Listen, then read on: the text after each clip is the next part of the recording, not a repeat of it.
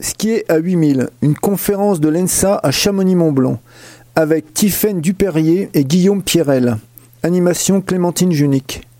Bonsoir à tous. Euh, merci d'être venus ce soir pour euh, une conférence sur le thème euh, du ski en très haute altitude.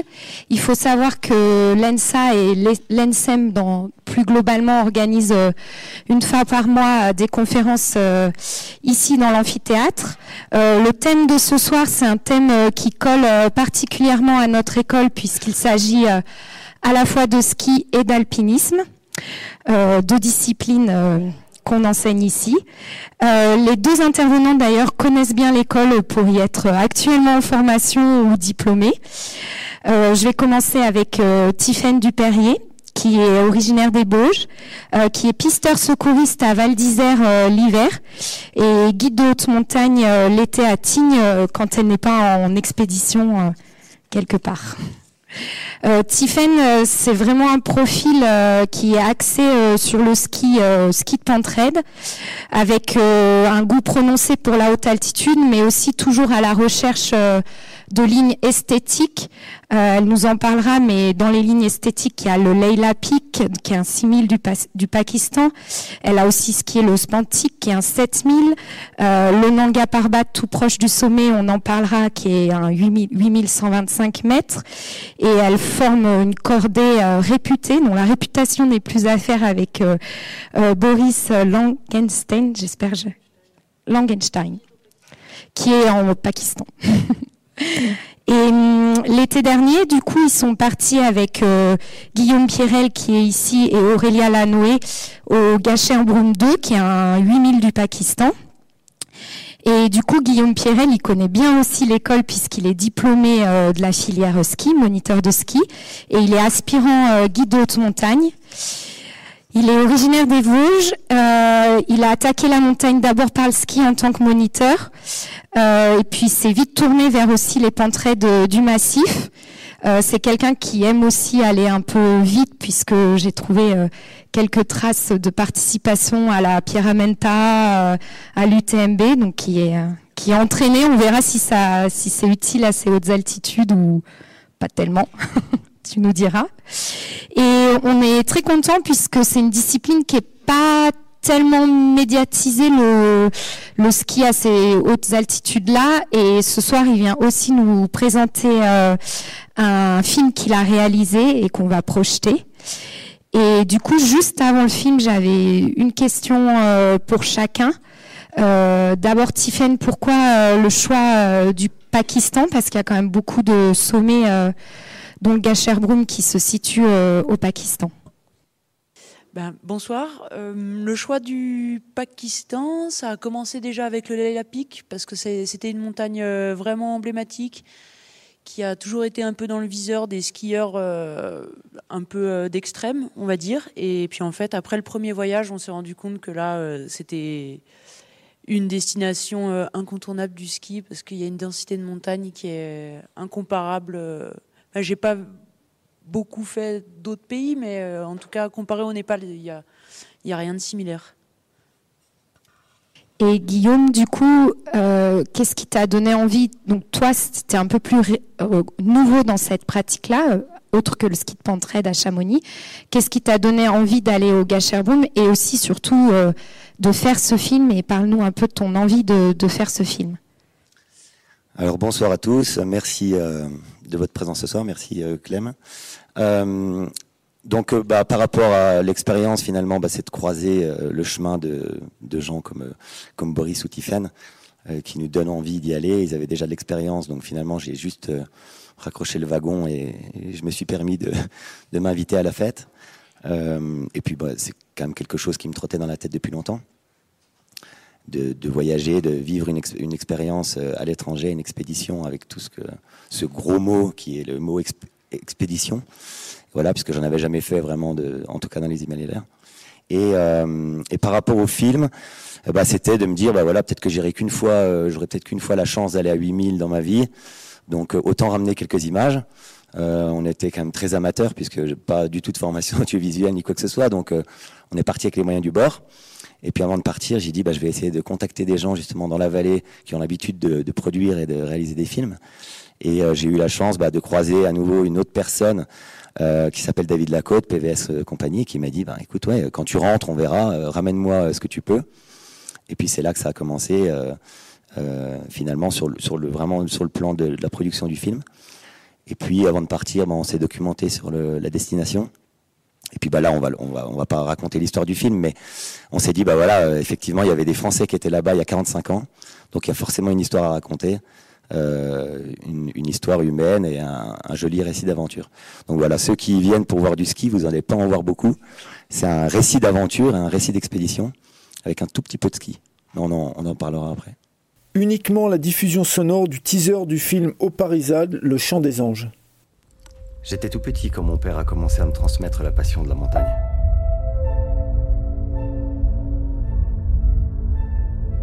J'ai en tête une expédition à ski, à 8000. Comme beaucoup d'entre nous, j'ai des mentors, des grandes figures. C'est un peu grâce à elles qu'on écrit notre propre histoire. Et on va essayer d'aller poser un camp euh, un peu haut pour s'acclimater, pour dormir un peu en altitude.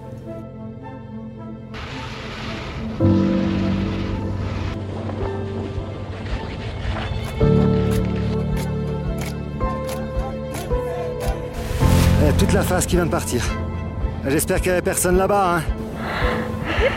là Tout vaut le coup d'être sacrifié pour un sommet. Je suis pas sûre. Le mieux, c'est quand même de rentrer vivant et de rentrer content. Il y en a de partout à l'intérieur, tout est gelé. Ouais. Moi, si ça continue comme ça, demain, j'y vais pas. Et on verra. L'idée, c'est de tenter le push pour le sommet.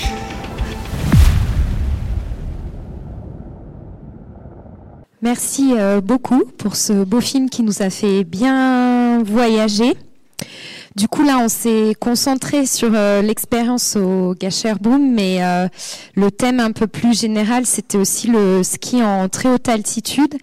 Euh, est-ce que toi, tu peux nous raconter un peu ton expérience sur les 6000, 8000 euh, Comment tu choisis tes lignes? Est-ce que c'est toujours en fonction de la haute altitude? Euh, Quelle ligne tu as préférée parmi euh, toutes celles que tu as skiées?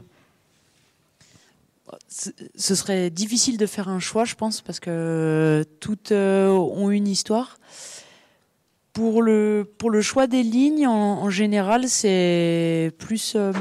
Ça commence. Au, Pakistan, c'est un peu particulier parce que ça a commencé quelque part et en fait, ça a commencé avec le Leila Peak où on avait une photo déjà à la base. Et quand on voit la photo du Leila Peak, voilà, on peut pas se dire qu'on va pas y aller un jour. Et, euh, après, donc du coup, bah, de fil en aiguille, euh, on va à un endroit, on voit d'autres euh, montagnes et, et puis ça se, ça se déroule comme ça, en fait. Plus sur des images qui circulent, des, des, photos. Voilà. Et la photo précédente, donc du coup, c'était au Nanga Parbat. En et, 2019. et justement, au Nanga Parbat, donc Boris est allé jusqu'au sommet. Tu t'es arrêté euh, quelques mètres, euh, enfin, en dessous du sommet. Est-ce que tu peux nous raconter aussi cette expérience euh, particulière que tu as vécue dans l'attente que Boris monte et, et redescende? Ouais, juste pour resituer le contexte, on, était au, au, Nanga Parbat tous les deux en 2019.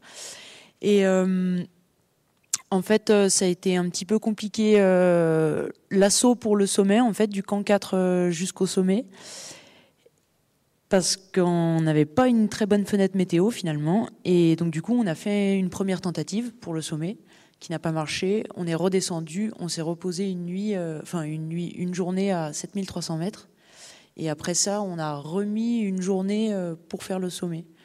Donc euh, niveau physique, c'était assez éprouvant.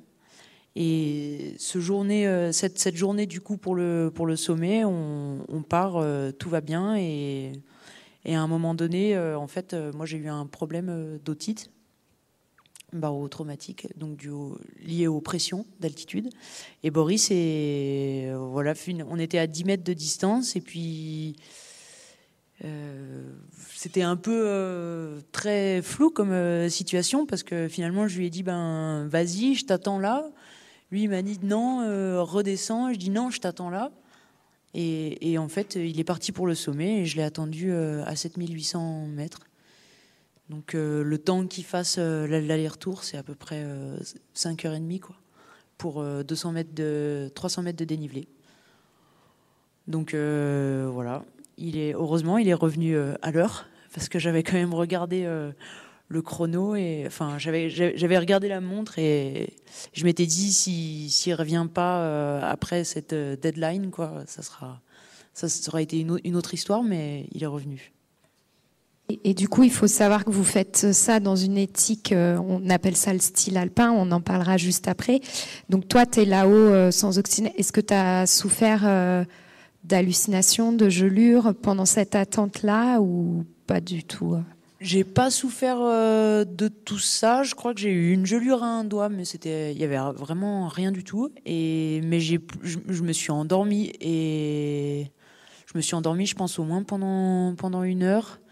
Et, après, je me suis forcée à vraiment euh, plus euh, creuser un trou, enfin vraiment gros, parce que je me disais, bah, si jamais on doit rester là, faut que ce soit confortable et tout ça. Et je me suis vraiment forcée à, à faire ça, à faire cet effort, ouais. Euh, Guillaume, toi, qu'est-ce que dans cette première expérience de haute altitude, euh, qu'est-ce qui t'a paru le plus dur ou est-ce qu'il y a un élément que tu n'avais pas anticipé comme difficile et finalement qui t'a beaucoup coûté euh, sur ce 8000 du Cacher-Brome étant, étant, donné en fait qu'on était quatre, personnellement, bien entendu, il y, a plein d'émotions qui te, qui te traversent mais euh, tu essaies de penser au collectif. Et donc, euh, la difficulté, je dirais, principale, c'était que bah, on avait quand même envie d'être les, quatre au sommet. Donc, tu mets tous les moyens en œuvre pour, euh, pour que ça se fasse. Et puis, quand tu es au sommet, euh, bah, c'est ce que là, d'ailleurs, on n'a pas vu dans notre récit, la descente.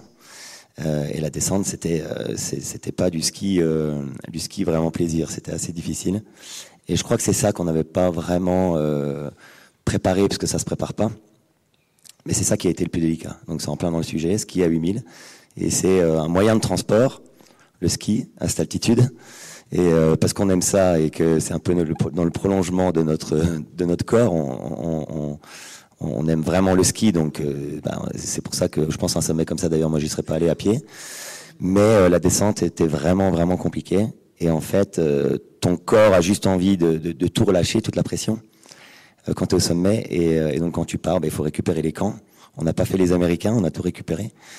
Euh, donc du coup, bah, tu récupères les tentes, tu récupères tout ce que tu as laissé un petit peu tout le long de la montée. Et tu te retrouves avec un énorme sac, des tout petits skis, forcément légers à la montée, mais inskiables à la descente. Et puis on a eu des passages, ouais, un petit peu, voilà, de la neige délicate, des gros gros changements de neige et, et, les dernières pentes en bas qui étaient gelées. Et ça, tout ça, on l'avait pas anticipé. Et avec la fatigue, l'accumulation de la fatigue, du stress, c'était, je crois, le, plus inattendu et le plus difficile. C'était euh, assez exposé. Euh, il n'y avait vraiment pas le droit euh, à la chute à ce moment-là. Dans les dernières pentes, en fait, avant de d'arriver au, camp 1. Et justement, ça anticipe un peu une question de plus tard. Est-ce que vous cotez vos descentes à ski et si oui, est-ce que vous prenez en compte euh, l'altitude dans la cotation? Peut-être que Guillaume ou Tiffaine, vous pouvez nous expliquer qu'il y a des cotations en ski de pente raide.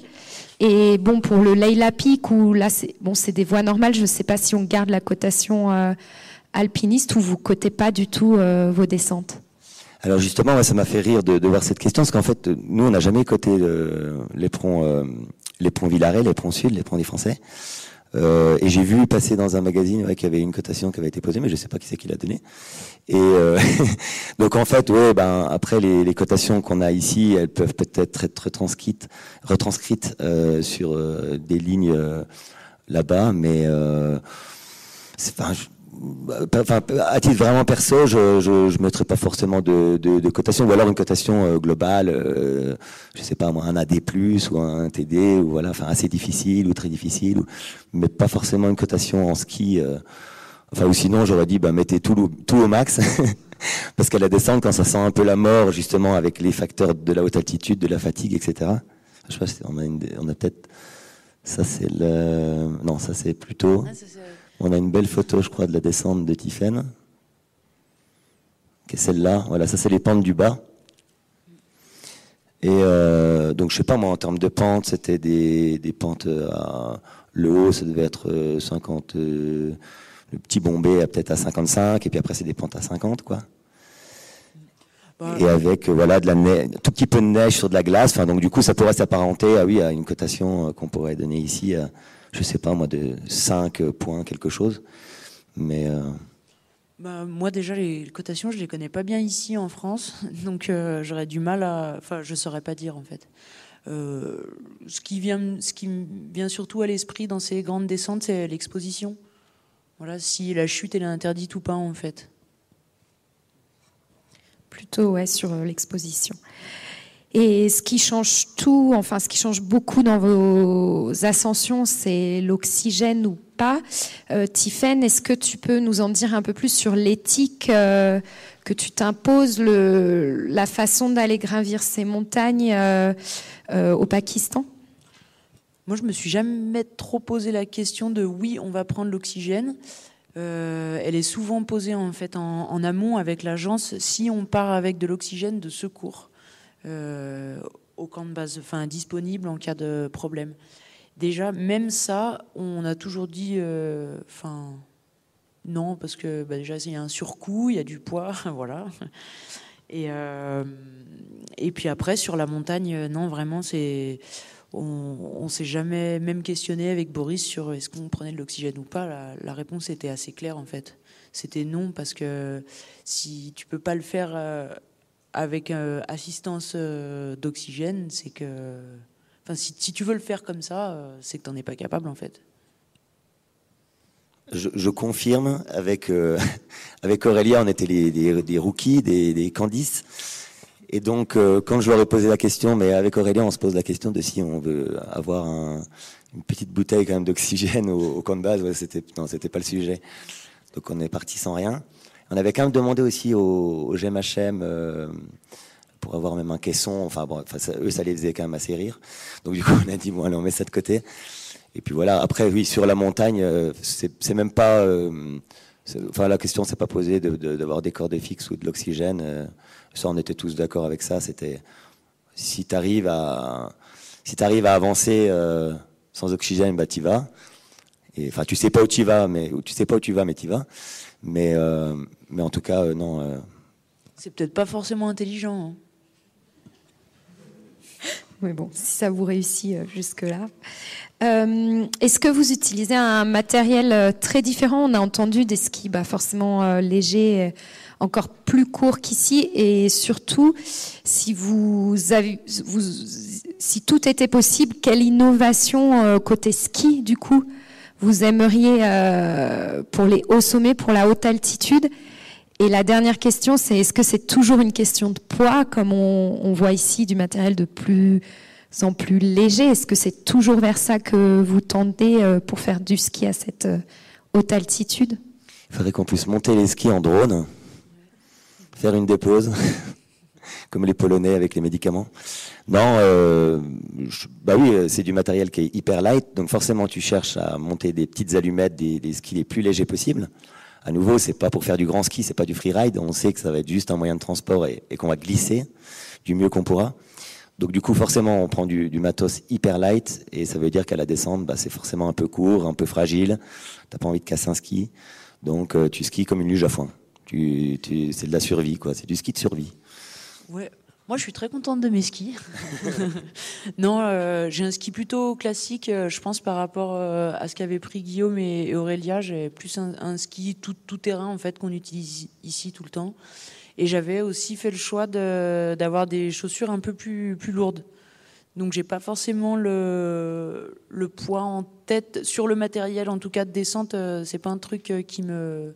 Moi, si on pouvait faire des gros efforts au niveau de la nourriture, Là, vraiment, je, signe. C'est intéressant de voir que ouais, c'est deux approches différentes. Moi, je mise plus sur le côté d'être léger à la montée, quitte à faire un peu du ski. Euh, et du coup, en termes de le fameux haut patin, toi, euh, quand tu dis des skis classiques, tu es sur quel euh, En 88. 88. Et alors toi, ça devait être vraiment fin du coup euh, Non, j'avais euh, quoi les UPAC 84. Ok. Voilà, ça nous donne une idée si on veut y aller. 95. du coup, euh, je, me demandais euh, souvent ici, on, a des outils pour photographier, jumeler les faces, on les voit évoluer sur tout l'hiver. Euh, là-bas, vous vous rendez quand même dans une vallée à un instant T sans avoir pu vraiment voir l'évolution de la face au niveau des conditions quand on skie du raid comme ça et sur des faces où la neige change énormément, j'imagine, entre 8000 et le camp de base. Euh, est-ce que vous vous imposez toujours de remonter dans l'itinéraire que vous allez skier à la descente? Ou peut-être, euh, là ça a été le cas, mais peut-être toi, Tiffen, tu as eu d'autres expériences où juste en jumelant la face, en étant quelques jours au camp de base, euh, vous êtes permis de remonter et de descendre par un itinéraire différent. C'est pas arrivé souvent, c'est arrivé euh, vraiment qu'une seule fois, c'était euh, au Leila Peak, où on est complètement, on est monté en face sud alors qu'on descendait en nord. On avait assez bien regardé. Et, c'est vrai qu'on a été, bon là, on a été vraiment surpris au niveau de, la qualité de la, neige en fait sur euh, les derniers mètres, plus au départ dans un mauvais sens parce qu'il y avait beaucoup beaucoup de neige. Donc voilà là Bon, on s'est retrouvé là, on a fait le choix de continuer, mais dans les autres itinéraires, je pense que c'est assez indispensable de remonter là où tu descends à ces altitudes parce que ben c'est un trop gros pari, je pense. C'est un trop gros risque euh, de le faire à vue. Il y a, enfin, ça me paraît un petit peu. Euh, ce serait encore un niveau au-dessus, je pense, euh, de faire un itinéraire comme ça en haute altitude à vue. Et justement, euh, du coup, une question pour tous les deux. Comment vous voyez euh, l'évolution euh, de ce ski en haute altitude? Est-ce que ça va être plutôt ouvrir des lignes nouvelles, skier vite? Est-ce que c'est vraiment possible à ce, cette altitude, cette qualité de neige? Qui est beaucoup de répétitions Est-ce que c'est quelque chose, on voit que c'est des pratiques qui se développent dans nos massifs? Comment vous voyez dans les 5-10 ans, on va dire l'évolution de, cette discipline euh, là-haut? Je crois pas avoir vraiment de réponse parce que je suis pas euh, physionomiste à ce point. Mais euh, dans 5-10 ans, je, ne sais pas. En tout cas, nous, on a aimé et, sûrement qu'on y retournera. Et d'ailleurs, il y en a sûrement dans la salle qui sont aussi, qui sont aussi morts de faim de, ce genre d'expédition, de projet. Et tant mieux. Et euh, donc euh, non, je sais pas, j'ai pas vraiment de réponse, mais mais euh, le ski en haute altitude, c'est sûr qu'il y a des très belles lignes qui n'ont pas été faites et qui donnent envie. Et, et j'irai assez à l'international. Enfin, en, en Europe, on retrouve quand même pas mal de skieurs qui sont maintenant ski au pied en Himalaya. Bah, je pense que c'est un peu. Euh, il va y avoir, euh, je pense, dans le futur, des, grandes répétitions euh, techniques, en alpinisme pur, je parle. Et puis après, il va y avoir l'autre version, le ski, quoi. Alors après, ça va dépendre de la, de la quantité de, skieurs qui vont vouloir relever ce genre de défi. Mais on verra. Après, ce qui est vite en altitude, là, il physiquement, il faut être, faut être vraiment solide. Parce que c'est pas plus de 5 virages, hein, quand même, en général. Et, après, c'est pas comme à, l'échelle d'un massif comme ici, quoi. Il y a tellement de sommets. Enfin, je pense, avant que quelqu'un aille refaire les ponts des Français, ça serait, je pense, une, vraiment, enfin, ça serait une bêtise, quoi. Ça serait une erreur. Enfin, non, mais ça serait cool, mais je veux dire, il y a, y a, y a plein de lignes partout. Euh, le ski en haute altitude, il y, en a beaucoup à faire. Des lignes. Est-ce que vous voyez un tour on, sait que le, tourisme des 8000, enfin, les expéditions dites commerciales euh, se développent. Est-ce que vous, vous avez vu sur place déjà euh, des signes où vous êtes euh, futur guide et guide diplômé d'emmener éventuellement des clients? Est-ce que ça se ferait sur des sommets plus accessibles, les 6000 de ces régions-là? Comment vous voyez peut-être le développement de ces expéditions plus commerciales? Il faudrait qu'on fasse une visioconférence avec Boris, qui est là-bas, je crois, avec des clients. Non? Il est là-bas avec euh, un client, donc pour faire du ski. Euh, donc euh, là, ils ont fait 5005, ça s'est très bien passé. mais c'est pas une expé commerciale, donc ça a quand même rien à voir. Mais on l'a vu un petit peu, moi je l'ai vu un petit peu euh, au Tibet avec des grosses expés euh, américaines avec 12 clients sur, euh, sur un 8000. Euh, ça fait pas rêver du tout. Avec les skis? Non, sans les skis, mais ouais, c'est tout aussi laborieux. hein. C'est vraiment. euh, Là, il faut prendre en charge 12 personnes parce que il faut faire de l'eau, il faut faire à manger, il faut anticiper les besoins de tout le monde. Et comme Guillaume il disait, euh, là, un petit détail peut vraiment tout faire foirer. Et euh, bon, les, les experts commerciales, j'y vois pas. un- Ce serait pas quelque chose à développer pour moi. Sur, Pour le ski, c'est trop compliqué. pour- Plutôt ski, du c'est 1 comme il fait Ouais. Boris. Ouais, ouais, non, non, c'est pas possible. Ok. Et euh, pourquoi euh, Est-ce qu'il y a d'autres endroits en... Là, on se concentre beaucoup sur euh, l'Himalaya? Euh, est-ce que on sait qu'en Alaska aussi, il y a des sommets assez hauts qui sont qui sont skiés aussi. Est-ce qu'il y a d'autres endroits de haute altitude? Bon, c'est un peu là que se concentrent les gros sommets, mais qui vous qui vous attirent ou qui serait possible de de, de, de skier Bah ouais, il y a l'Alaska, c'est clair que ça, ça reste quelque chose à enfin pour ma part quelque chose à, découvrir et je pense qu'il y a plein de choses à faire. Et puis il y a aussi tous ces sommets là donc euh, où Elias Milleriou il a été, où il y a des grands dénivelés, c'est pas forcément très haut, mais il y a des grands grands dénivelés qui sont très intéressants. Et puis après il y a des petits pays aussi dans, dans l'Asie du, du centre qui sont malheureusement fermés maintenant, mais j'espère qu'ils vont ouvrir un jour. C'est ça, c'est toutes les zones euh, militaires euh, qui finalement, bah, en frontière justement afghane, euh, Chine, Inde, etc. Et je pense qu'il y en a des, des- des centaines, des très jolis sommets euh, qui restent tout- vierges. tout- toute la Chine, tout le Tibet, la Birmanie aussi, il y a des trucs que je pense incroyables. Il y a ouais, encore vraiment du boulot.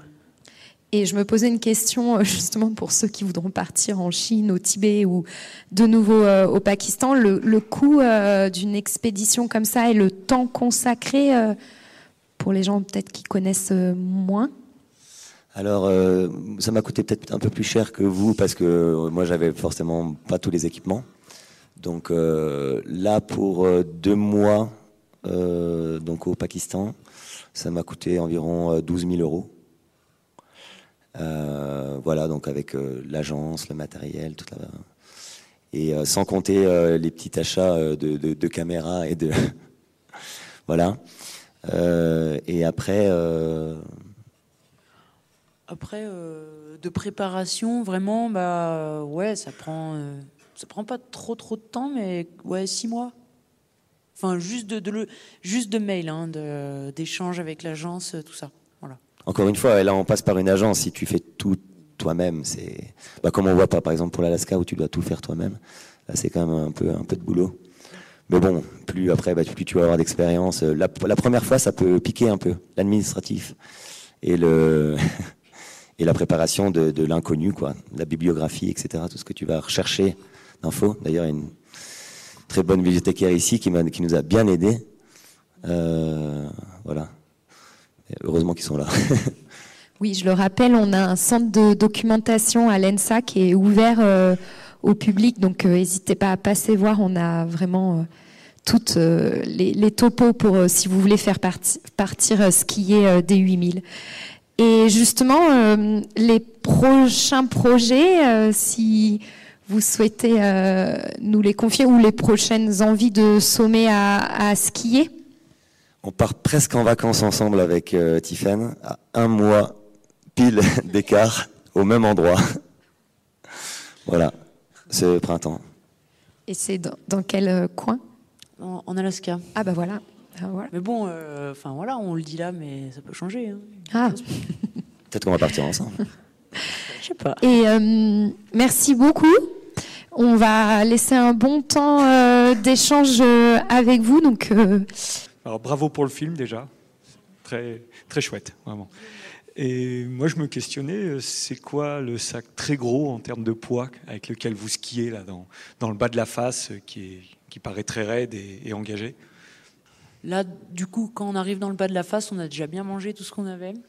Donc, euh, normalement, on est plus entre 15 et, 15 et 18 D'accord. kilos. Donc ouais, vous arrivez quand même à avoir des, des tentes d'altitude très allégées. Parce que mine de rien, ça fait vite du poids ça aussi. Assez, assez légère, ouais. là, les, les, tentes, elles sont. Enfin, 2 kilos. On est autour de 2 kilos, 2 kilos 3. Ouais, nous, on avait même un peu plus léger. Mais... Ah, pour des tentes de place Ouais. c'est du léger, ouais. Ok. Après, des tentes d'assaut, euh, oui, maintenant, il existe des choses à 1 kg, 1 kg 2. Nous, on était partis sur un petit peu plus, euh, plus lourd parce qu'en fait, euh, Guillaume qui faisait cordée avec Aurélia, ils avaient une tente plus légère et nous, on a une tente presque 3 places et un poil plus costaud. Ça permet de moins renverser le réchaud, quoi. Exactement. Éventuellement. Merci. Euh, une question pour Guillaume. Euh, les chaussures que tu as utilisées, c'était lesquelles? C'était euh, de la marque Scarpa, les F1. D'accord, parce qu'on voyait que c'était comme couvert. Oui, alors en fait, on s'est fait un petit atelier couture, bricolage là-bas quand on n'avait rien à faire. Et en fait, tu viens coller une protection extérieure pour isoler en fait déjà la chaussure en elle-même, avant de remettre encore ton enveloppe néoprène par-dessus. Et donc tu fais des essais, des bricolages, de, de thermosoudure au briquet. Euh. Enfin, tu essayes de, voilà d'éviter vraiment les gelures. Donc ta chaussure, elle est customisée. Euh. Déjà avant de partir ici, tu changes de chausson. Tu vas apporter un chausson qui sèche assez rapidement, alvéolé. Et puis, euh, et puis après, sur l'enveloppe extérieure, tu essaies de bricoler pour avoir une chaussure qui résiste le mieux au froid. Et en fait, c'est un ratio entre ben, le fait de de, de, pas transpirer et de pas non plus de pas avoir trop froid. Donc, enfin, faut trouver le, bon compromis. Donc moi, j'avais collé. Euh, voilà, on avait utilisé différentes colles, euh, différents euh, différents isolants. en fait, c'est un, c'est une surchaussure néoprène, et dedans, on, s'est dit que c'était c'était pas con de mettre de l'isolant de multicouche de, de camion en fait qu'on a collé dedans. Alors elle l'avait collé sur le néoprène et moi j'avais collé sur la chaussure. Uh-huh. Voilà. Mais, mais l'odeur était toujours le même après. L'odeur des chaussures, c'était toujours le même après. Ça change pas. Heureusement qu'on n'a que l'image, je peux te le dire. Merci. Bonsoir. Euh, juste une question sur le, temps d'acclimatation. Combien de temps a duré euh, l'expé en tout, euh, Toute la prépa jusqu'au camp de base et après du camp de base jusqu'au sommet? Bah, En gros, on est parti deux mois et on a passé quasiment trois semaines à s'acclimater dans deux régions différentes. Et euh, l'altitude max qu'on a fait, c'est 6002. Voilà, en trois semaines. Et puis après, on a enchaîné euh, sur le 8000.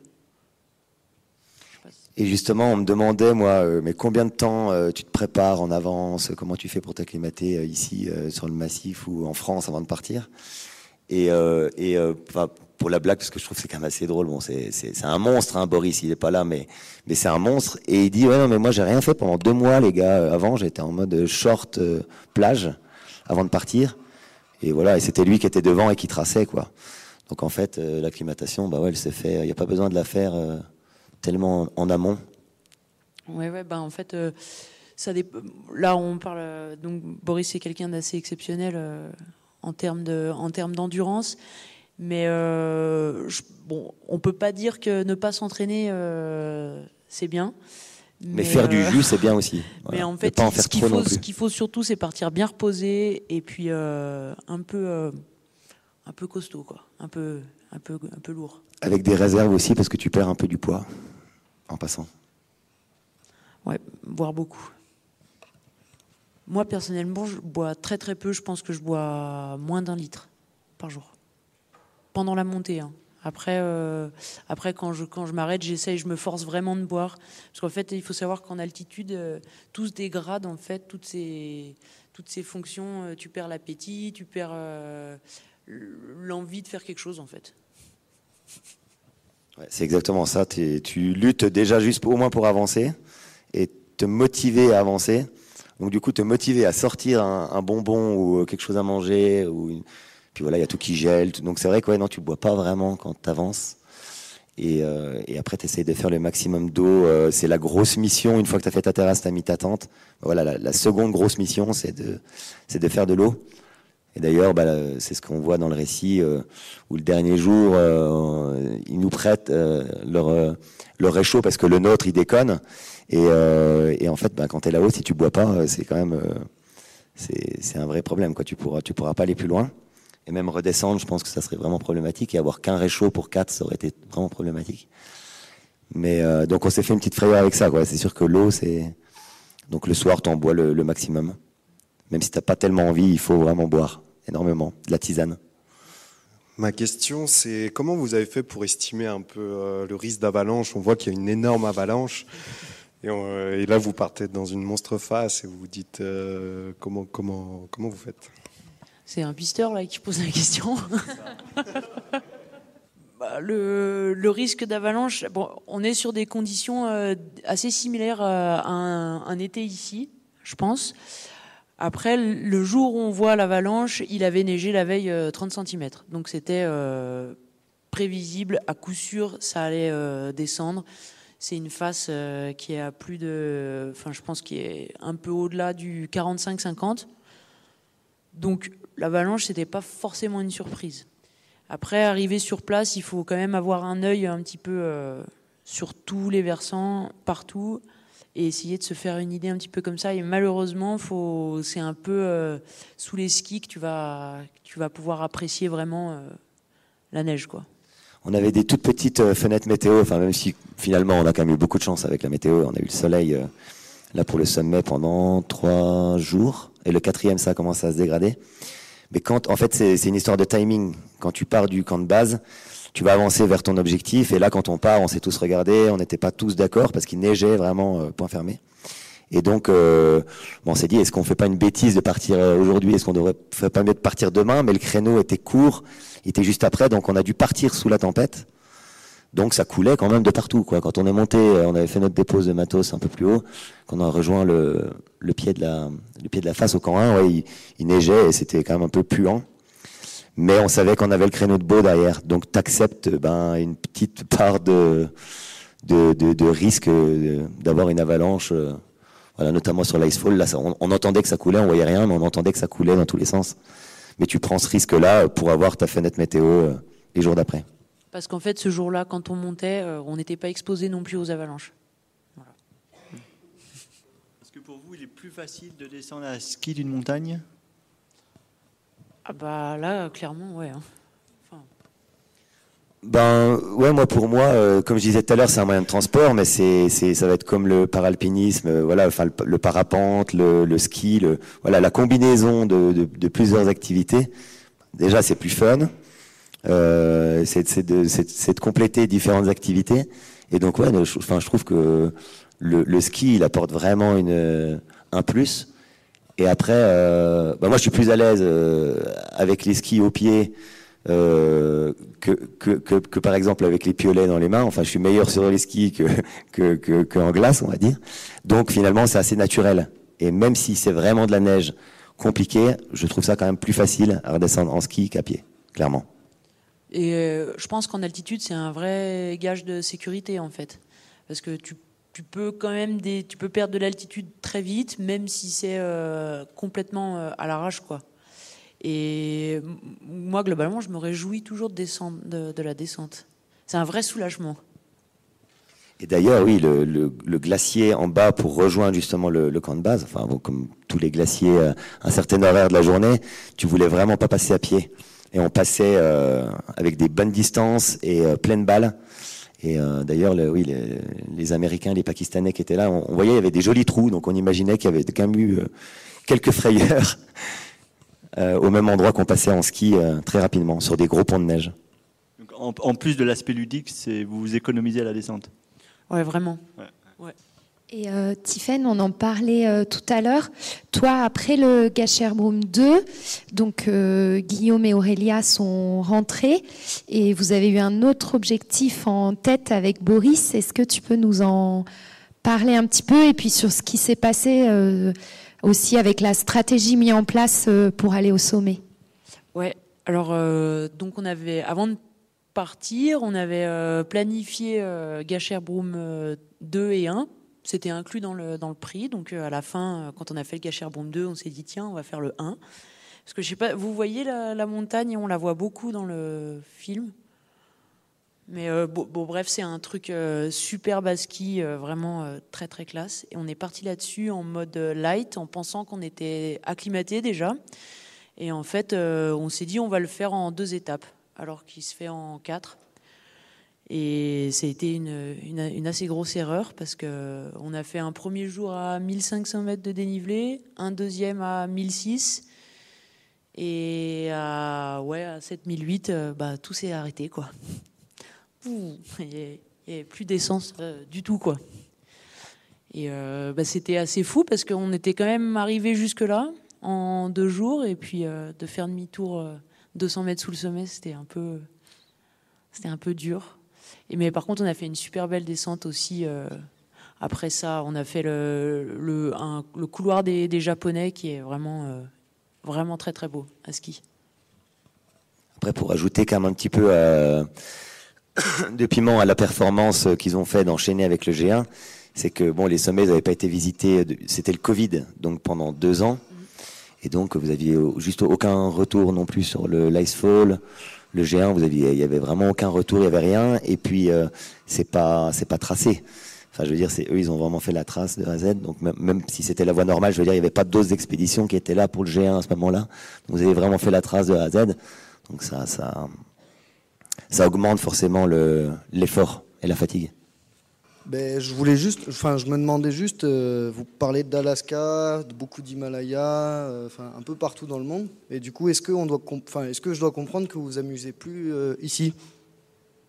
Alors non, non, c'est pas du tout ça. je dirais, on s'amuse ici tout le reste du temps. et, et, en fait, bah voilà, comme comme dit Boris, après, quand on est un peu, enfin, piqué par le voyage moi, j'ai pas vu encore justement le, par exemple le Népal, vraiment l'Himalaya. Là, on était dans le Karakoram et et euh, donc euh, c'est, enfin voilà, c'est juste qu'en fait, euh, bah, on est dans les récits de plein de choses. On est, on sait qu'il y a des gens qui y vont. On voit les choses revenir vers nous. On, a juste envie d'aller découvrir ces régions du monde. Donc après, c'est sûr que là, le bilan carbone, il est pas top, mais le, le, bilan plaisir et, découverte, ben il est, il est au max. Et et donc, euh, ouais, c'est juste que c'est bah, toutes des belles destinations euh, qui donnent, qui donnent envie. Et euh, c'est pas pour autant que le reste de l'année, on n'est pas ici à profiter du massif. Bah, le reste du temps, il faut travailler, donc,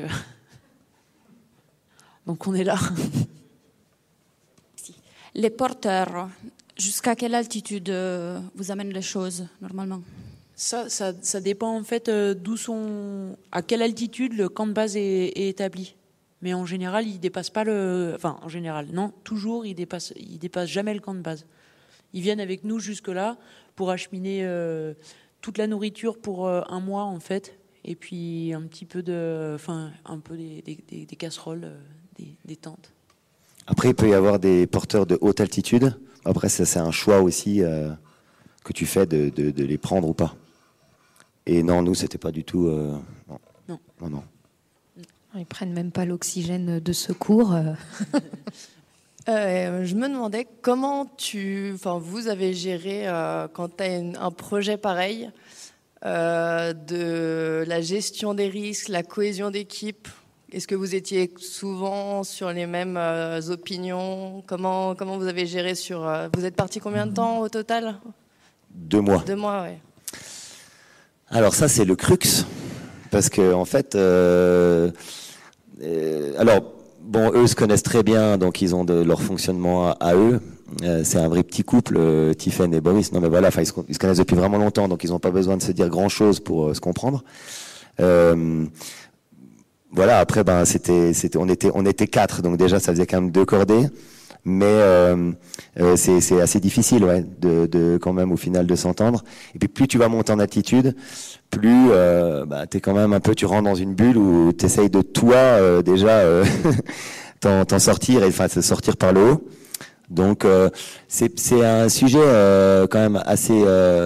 tu t'entraides bien entendu, la cohésion elle est énorme. En plus avec la mixité là de nos cordées, c'était c'était génial parce que ça, ça donnait vraiment beaucoup de beaucoup de douceur d'avoir des femmes. Non, mais voilà. Et du coup, euh, mais mais il y a plein de choses que tu que tu peux pas contrôler quoi quand tu es vraiment très fatigué. Et, euh, et là, on n'était pas non plus toujours euh, encordé. Donc c'est vrai qu'après, bah, il y a une histoire aussi d'allure, de euh, et puis bah de d'humeur. De Donc non, c'est c'est pas c'est un vrai sujet et c'est pas c'est pas toujours facile, mais bah, en fait c'est un exercice voilà, quand tu, quand tu rentres, effectivement, à la fin, tu, tu, te prends dans les bras, tu dis bon ben super, on l'a fait tous ensemble. Mais quand tu es là-haut, euh, il se passe des choses ben, qui, qui restent là-haut, quoi. Du coup, euh, pour vous, cette expédition, ça a été un succès aussi sur cette cohésion? Ah, ah. euh, Oui, je pense quand même, parce qu'on ne se connaissait pas avant de, avant de partir. On, est, on a quand même réussi, eux, c'était leur premier 8000, on a quand même réussi à y aller tous ensemble. Euh, je trouve que c'était que là, de ce point de vue-là, euh, ouais, ça, ça, a bien marché, ça c'est ça c'est clair. Et finalement, ben comme ils n'avaient pas beaucoup d'expérience, on a on a un peu fait comme on voulait quoi. En fait, Tiffany, elle dit ça parce qu'elle est devant, elle fait elle fait des belles marches, et puis toi tu es derrière, t'as plus qu'à mettre les pieds dedans. Alors c'est pas mal, elle est sympa. non, mais euh, enfin voilà, je pense que ils étaient, enfin, là-dessus, c'était vraiment euh, agréable parce que vous étiez assez euh, à l'écoute de, notre expérience euh, passée. Et puis, bah voilà, on, a bien échangé sur comment envoyer les choses et on a trouvé un point d'accord qui nous a permis de, faire le sommet tous les quatre. Donc, ça, c'était cool. Mais le, oui, le choix de tes partenaires pour aller en très haute altitude, je pense qu'il est vraiment déterminant pour la réussite du projet, c'est clair. Et euh, j'ai une question qui me vient, mais le, le 8000 de tous les 8000, c'est quand même l'Everest. Est-ce que c'est quelque chose Non, mais bah, c'est le plus haut. c'est peut-être pas le plus technique et le plus esthétique. Euh, bah, peut-être, peut-être que oui. Euh, est-ce que c'est quelque chose C'est une montagne qui vous attire C'est presque un 9000 ou sans oxygène ou alors pas du tout Plutôt des lignes esthétiques, plutôt justement tout sauf l'Everest, avec les travers que, que ça comporte? Bah, moi, il me fait rêver, hein, ça c'est clair. Je pense que quand tu es allé une fois en haute altitude, euh, là, d'être. Euh, vous avez vu euh, un peu la qualité du paysage. Donc, si on peut le voir encore un peu plus haut, c'est sympa. Après, ça reste dans un coin de la tête et puis on, verra quoi. faut le faire bien, c'est tout. Je dirais la même chose et je compléterais peut-être juste que bah oui, maintenant on a l'image de, de l'Everest avec des longues files d'attente pour aller au sommet. Euh, bon, après, ça reste sur un itinéraire. Donc, peut-être que si tu utilises un autre itinéraire pour rejoindre le sommet, ben, ça fait que là, tu fais ton propre Everest. Et, et ouais, moi, ça me fait bien envie aussi. Mais il y, a plein de trucs à faire, c'est ça le problème. Moi, ça serait sur la, sur la gestion de, des MAM, quoi, les mal aigus des montagnes. Comment vous avez. Je pense que vous avez mal à la tête, quoi. Ça doit quand même taper fort. Comment tu sais euh, Est-ce que tu, rentres dans un MAM Est-ce que tu dois monter? Est-ce que tu te reposes? Euh, la, gestion de, des, deux binômes? C'est un peu, un peu diffus ma question, mais euh, moi je suis allé un petit peu en altitude, moins haut que ça. Mais comment on sait? Est-ce qu'on peut monter encore plus haut ou pas? Est-ce qu'on attend les autres? Est-ce que quand on a mal à la, à la tête, on redescend? Voilà. Bah, c'est une très bonne question parce que c'est vrai que quand tu es dans l'inconnu complet, que tu jamais allé à ces altitudes, tu sais pas comment ton corps va réagir. Et euh, en tout cas pour mon expérience, lorsqu'on était avec euh, avec Aurélia, euh, donc un petit un petit peu en retrait finalement à, eux qui nous faisaient la trace. on s'est posé plein de questions quoi. En plus elle, bon, elle avait ses problèmes de de femme à ce moment-là, enfin ses problèmes. Mais donc du coup ça, ça crée un peu des problèmes à cette altitude. Euh, et puis en fait, euh, tu, tu dis mais est-ce que je suis pas en train de faire un œdème euh, pulmonaire là? Je suis en train de cracher de la, de la chair. je me sens hyper oppressé. Enfin, nous, on s'est posé la question pas mal avec avec Aurélia. Alors, je pense qu'il faut pas trop se documenter quand même avant, le minimum, mais pas trop, parce que sinon, elle me disait, mais tu sais, si j'ai vraiment mal à la nuque, je crois qu'en fait, c'est je suis en train de faire un, un œdème cérébral. Ah là, j'ai vachement mal à la nuque là. Bah, tu vois, du coup. Donc en fait, euh, ouais, bah, t'essayes d'écouter les, les, différents signaux, t'essayes d'écouter ton, ton, ton corps, et puis bien entendu de demander à ton compagnon de cordée s'il va bien. Euh, et, mais euh, jusqu'au sommet, enfin je sais pas, il se passe des trucs, ou alors toi tu vas avoir vraiment des, des, des moments où t'es super bien. Enfin moi je cours un peu, par exemple dans l'ultra trail, ça va être pareil, quoi. Tu vas avoir des coups de vraiment de mal. Après ça revient, t'es au top, et c'est vachement en comme ça. Et moi, j'ai eu la chance d'arriver au sommet, j'avais remangé un gel, et je suis arrivé un peu fringant. Et, euh, et voilà, et, chacun vit, euh, vit ça différemment. Et, et, toi, d'ailleurs, tu peux en parler de ton problème à nouveau d'oreille, qui, qui, euh, voilà, au sommet, qui n'a pas été facile non plus. euh. Ouais, non, moi j'ai un. euh, suite au Nanga Parbat, donc j'ai un, j'ai un problème d'oreille, je sais pas encore quoi, mais je vais trouver. Et bon, bah, qui, me- ça me fait pas de mal, hein. J'ai pas de, je vomis pas, j'ai pas mal à la tête, mais euh, j'ai un problème d'équilibre qui passe, mais qui est un peu gênant. Et après, euh, une fois, euh, ça, nous était arrivé un gros début de MAM, je pense, sur le Shisha Pangma. Et, là, il y avait des hallucinations et des raideurs dans la nuque. Et là, je pense que c'est. Et là, par contre, on a dit demi-tour. Là, j'ai jamais vécu cette, si- cette situation, mais euh, en tout cas, là, il était identifié, quoi. C'était quoi tes hallucinations? Tu voyais quoi? C'était, c'était pas moi, mais donc c'était euh, une, une, une amie qui avait vu euh, un gendarme. C'était la voie normale du Mont Blanc. Bon ben merci euh, merci beaucoup à Tiffaine et Guillaume. Je crois qu'on on peut vous applaudir Merci parce que euh, merci ça